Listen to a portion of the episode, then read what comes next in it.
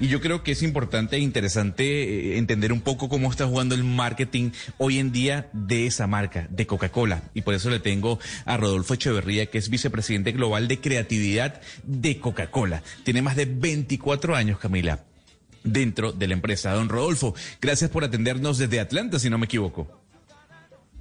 Desde Atlanta, Georgia Gonzalo. Buenos días a todos. O buenos días aquí en la ciudad de la Coca-Cola, don Rodolfo, pues yo le hago la pregunta que me, hacía mi compañera Camila Zuluaga y la que se debatió por mucho tiempo en las redes sociales. ¿Afectó o no afectó la acción de Coca-Cola ese movimiento de Cristiano Ronaldo? Oiga, eh, bueno, eh, buenos días a todos, eh, a todos. estuve escuchando este ratito la, la, discusión amigable que estaban teniendo y buenos días a la, audiencia. Es un tema fascinante, o sea, típico del siglo XXI, típico de los tiempos que vivimos, donde se, e, este tipo de eventos da vuelta al mundo y ahora estamos discutiendo si tuvo efecto o no tuvo efecto. Alguien dijo algo muy verdadero Em, eh, la caída de la acción entre ese día y el día siguiente y ahora fue de toda la bolsa entera. Toda la bolsa entera tuvo una bajada, suele ser así, ¿no? Este, los vaivenes de la bolsa que dependen de muchas cosas muy complicadas, no de lo que hace Cristiano Ronaldo o Billie Eilish o, el Tigre Falcao o ninguna celebrity ídolo que ustedes tengan mueve la bolsa. Pero lo simpático no importa si fue verdad, es cómo la gente lo lee se le asigna al influencer influencia en cosas que están por fuera de su influencia, ¿verdad? Este, una figura mundial. Y la otra cosa que aprendemos es, bueno, cómo las redes sociales mueven el mundo en estos momentos, desde la mañana a la noche, todo el mundo hablando del tema, y que las historias no terminan hasta que terminan, ¿no? Como, como lo que se dice de la ópera, hasta que la señora bien gorda no termina de cantar, no terminó la ópera. Esa semana, ese episodio terminó, como lo dijo usted, con muchos otros abriendo las Coca-Colas, abriendo las cervezas, riéndose un poco del tema. Mismo el campeón goleador de la final, Bonucci, abrió y le pegó dos, dos tragos a la cerveza, dos tragos a la Coca-Cola, como diciendo, estos son los sponsors que me permitieron jugar y ganar esta copa. Ronaldo, después de esa mm, pirueta que se mandó, perdió tres partidos seguidos y se fue para la casa. ¿verdad? O sea que hay una cosa de quién ganador, quién perdedor. Y repito, la acción está de vuelta igual y más arriba que cuando empezó este episodio. Así que no, es, es una, un pequeño evento de una semana que vamos a recordar todos los, los de marketing como yo como fascinante para el análisis, ¿verdad? Claro, don Rodolfo, eh, los tiempos han cambiado y estamos en una era y en una época en donde eh, buscamos eh, cuidarnos más la salud, de, lo que tomamos, de lo que comemos. entiendo que Coca-Cola lanza una gran cantidad de líneas de productos que van ligados a ese tema. No obstante, sigue siendo una bebida azucarada. La pregunta es, a nivel de marketing, ¿qué tan difícil es trasladar la imagen de Coca-Cola de hace 20 años a lo que estamos viendo hoy en día en donde la gente busca consumir productos sanos? Bueno, acaba de poner este, el, dedo en una cosa fundamental de la mercadotecnia, del mercadeo, ¿no? Como decimos. Em, eh, es cuál es la, realidad y cuál es la, percepción, ¿verdad? Cómo, cómo cambiar la percepción de datos. Usted dijo, es una bebida azucarada. Yo trabajé, ojo, yo ya me retiré hace exactamente un mes, después de trabajar 30 años en Coca-Cola. Me retiré eh, muy feliz como vicepresidente global de creatividad, como usted bien lo dijo. Así que tengo el corazón allí y conozco la historia. Coca-Cola es un producto de la gran cantidad de casi 250 en este minuto diferentes productos que tenemos. Cada versión de producto Coca-Cola tiene una versión cero caloría. Nosotros damos opciones para que si a usted no le gusta el azúcar, vaya a la cerveza, cosa que no le pasa a otras industrias, con todo respeto. Usted no va a conseguir el, cereal cero calórico o el caramelo y el chocolate que tiene cero calorías. Nosotros ofrecemos esa opción para todo el mundo. Entonces ya es una realidad de 20 años atrás, ya no es lo que es hoy día. Estamos ofreciendo toda una variedad de productos que van desde hidratación, nutrición, energía, este, y por supuesto el más famoso de todos es un refresco, una bebida gaseosa, refrescante con carbonatación. Señor Echavarría, pero frente, frente a los cambios de, hábitos de los, de los ciudadanos en el mundo entero, y es eh, comer más saludable, no tomar tanta azúcar, las gaseosas, no solo Coca-Cola, todas, pues tienen mucho azúcar, si han hecho que se disminuya el consumo, por ejemplo, de Coca-Cola en este caso, y por eso Coca-Cola empezó a tener otro tipo de productos que son los que usted nos está contando. ¿El mundo entero sí ha dejado de consumir Coca-Cola? No, no, lo que pasa es que lo que pasa es que el mundo entero es como mucha gente. O sea, eh, el, el, gatillo, lo que ha detonado la gran proliferación de productos con cero calorías y bajas calorías es exactamente las preocupaciones del azúcar que vienen de hace 25 años. Es correcto lo que usted está diciendo. La reacción de la corporación y de otras tantas en la industria es porque el azúcar estaba generando, cuando se consume en exceso, un problema hacia el, el, el, ensamble de cosas que hacemos por nutrirnos mejor, ¿verdad? Entonces, este, la gente no está dejando de tomar porque hay una cantidad enorme de gente que sigue consumiendo los productos con azúcar. El azúcar no está demonizada para la mayoría. Pero para quien tenga un problema con el azúcar y diga, oiga, yo no quiero meterle azúcar porque yo ya estoy comiendo otra cantidad de cosas que tienen azúcar o que tienen sodio, entonces tenemos la cero caloría. Creo que la opción, darles este, opciones es, lo más respetuoso del consumidor hacia el consumidor. Es darle una opción. Usted no le gusta, tómela. Y las ponemos disponibles en una cantidad enorme de eh, tiendas, de restaurantes, de, supermercados, para que a nadie le falte quien quiera ir por esa opción. Y obviamente, le voy a confesar, el mix, la mezcla de lo no calórico dentro del total, va creciendo año a año en los últimos 25 o 30 años, como le contaba. Y eso es una maravilla. Eso es, eso es la mejor noticia, porque quiere decir que la gente está actuando en función de esa preferencia y por suerte le podemos dar una y otra. Que, perdonen que sea repetitivo. Otras industrias, casi todas, no dan esa opción cero calorías. Claro. Pero entonces la pregunta tal vez, don Rodolfo, es eh, de las Coca-Colas que hoy se venden en el mundo, ¿qué porcentaje son Coca-Cola cero? Cero calorías, quiero decir.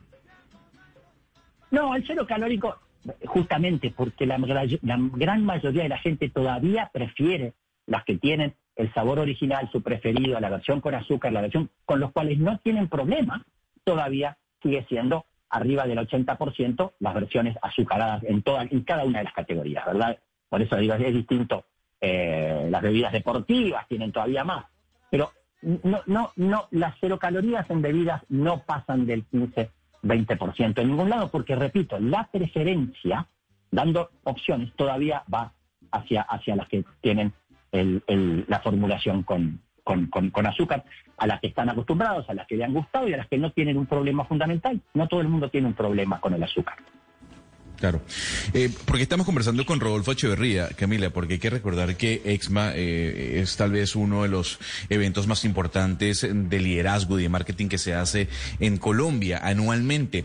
Eh, y este año van a tener un foro, un encuentro que va del 21 al 22 y del 27 al 30 de julio, en donde diferentes speakers, diferentes personalidades van a hablar sobre su conocimiento en la era post-COVID. Y justamente, señor Echeverría, yo quisiera preguntarle como, como vicepresidente global de creatividad de Coca-Cola es, ¿hacia dónde va, eh, eh, van los medios de comunicación o deberían ir los medios de comunicación y las grandes marcas luego de la pandemia? Uy, qué, qué, qué, pregunta. Con esto, con esto eh, algunos de nosotros solemos hacer un curso de marketing de tres semanas corridas. Voy a tratar de hacer la, la versión este, resumida. La pandemia para decirlo en una frase para su audiencia, no ha hecho otra cosa que acelerar megatendencias y tendencias globales que ya existían. ¿eh? Muchas que eran preexistentes se superaceleraron. Pero bueno, es bueno que, las, las puntualicemos.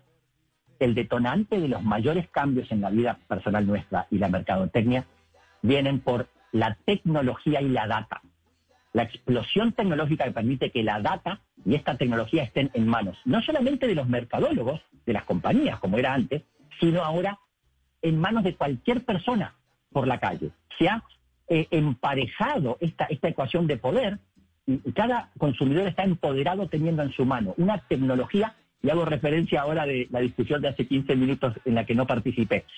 Usted sabe que cualquiera de mis sobrinos en su manita ahora en su smartphone, tiene 100 veces el poder informático que tenían los tripulantes del Apolo 11. Increíble.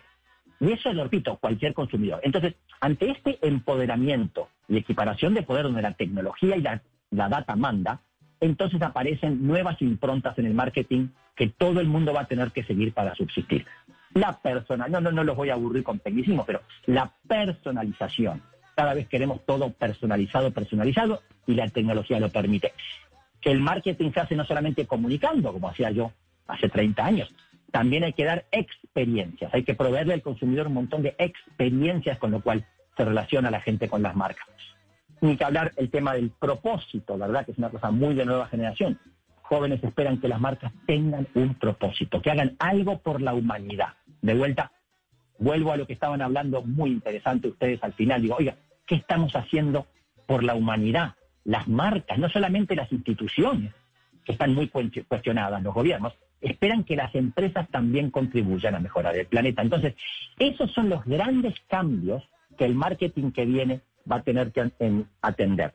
Personalización, la revolución de las pantallas, ¿verdad? Que todos estamos viendo ahora eh, entretenimiento y comunicación en pequeñas pantallitas eh, de teléfonos que dentro de poco van a ser holográmicas, ¿eh? Dentro de poco ni siquiera pantalla, van a estar en el aire.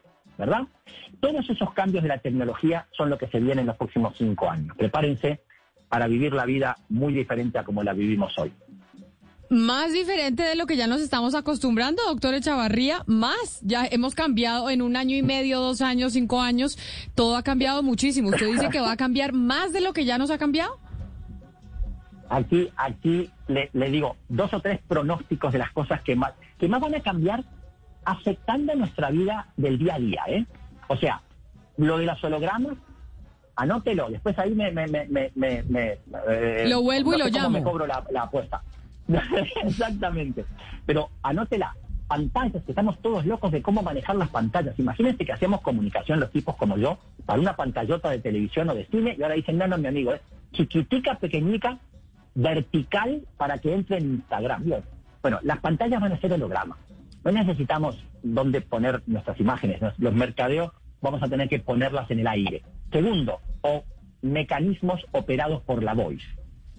el famoso voice operated devices. Esto de que uno dice, Alexa, dime cuántas lechugas me quedan y en qué supermercado la encuentro más barata. Vamos a estar viviendo nuestras vidas operándolo todo por la voz. De acá a dos años. Y el tercero para mí son lo que llamamos, en inglés es wearables, esas cosas que los llevamos como accesorios de la indumentaria que llevamos y tienen el poder informático allí. Hay, me que ya hay relojes que tienen, bueno, prepárese para que sea los zarcillos que usted lleva en las orejitas, un colgante o un chip que me lo pongo en la pie. Pero dentro de poco vamos a tener toda nuestra información biológica en esos wearables y la información de mi cuenta bancaria y todo lo voy a llevar yo como un accesorio, así como hoy día llevo una pulsera de la buena suerte que que, de, mi país, de Uruguay. Wearables, pantallas en el aire holográmicas y el tema de mecanismos operados por voz. Eso va a estar en nuestra vida cotidiana. Porque hay grandes revoluciones más que están por detrás, ¿verdad? Eh, la nube y artificial intelligence, eso es lo que permite que estas cosas tengan estas eh, data y algoritmos. Pero en la vida cotidiana, el sueño de Steve Jobs, ¿no? de que todo el mundo tenga un acceso a tecnología de primera, está democratizando esas cosas y va a bajar de costo para que todos podamos acceder. Pues, Ese es mi pronóstico. Capaz que me llaman en un año y me dice, no, no, no, no, no. atinaste en una y le erraste en dos. Pero además usted hace el pronóstico, usted hace el pronóstico para allá. Hologramas ya, tener yo me imagino las gafas que uno usa para ver y entonces ahí uno dice, oiga, quiero que me muestre mi estado bancario y se lo muestra ahí en las gafas. Muéstreme cuál es el clima que va a ser y se lo muestra en las gafas. ¡Qué locura! bueno, pero usted dice qué locura. ¿Cuántas cosas dijimos nosotros mismos? Qué locura. Hace cinco años y ahora es una realidad. Eso es lo que a mí me Yo no sé si tengo mucho tiempo, no quiero robar mucho, pero le cuento esto. Nosotros íbamos en Coca-Cola todos los años a la costa oeste a tener reuniones top to top con Google, con Facebook. Y ahí nos presentaban cosas futurísticas que nos explotaba la cabeza y decían, esto es un prototipo. Cada vez que yo volvía al año, ese prototipo ya no era prototipo. El auto que se maneja solo, me subieron arriba de ese coche y yo anduve 20 minutos por Mountain View sin chofer, medio muerto de miedo al principio, pero ya medio cómodo al final. El auto que reparte cosas sin chofer ni nada, el auto de reparto me lo mostraron en el 2015, en el 16 ya había uno andando. Entonces, cuidado que los tiempos de realización de la locura que dijo usted o el prototipo a que lo veamos en la calle cada vez son más breves. Entonces yo ya no me animo a decir cuándo va a ser esto. Yo dije dos, tres años, capaz que el año que viene me tiene que llamar usted por teléfono y decirme, Rodolfo, usted tenía razón. Pues si tenía razón, lo llamo. Doctor Rodolfo Echavarría, vicepresidente global de creatividad para Coca-Cola. Mil gracias por haber estado aquí con nosotros y mucha suerte en el evento con todos los colombianos. Por supuesto, y que tengan, que tengan un gran día ustedes también. Muchísimas gracias, por favor.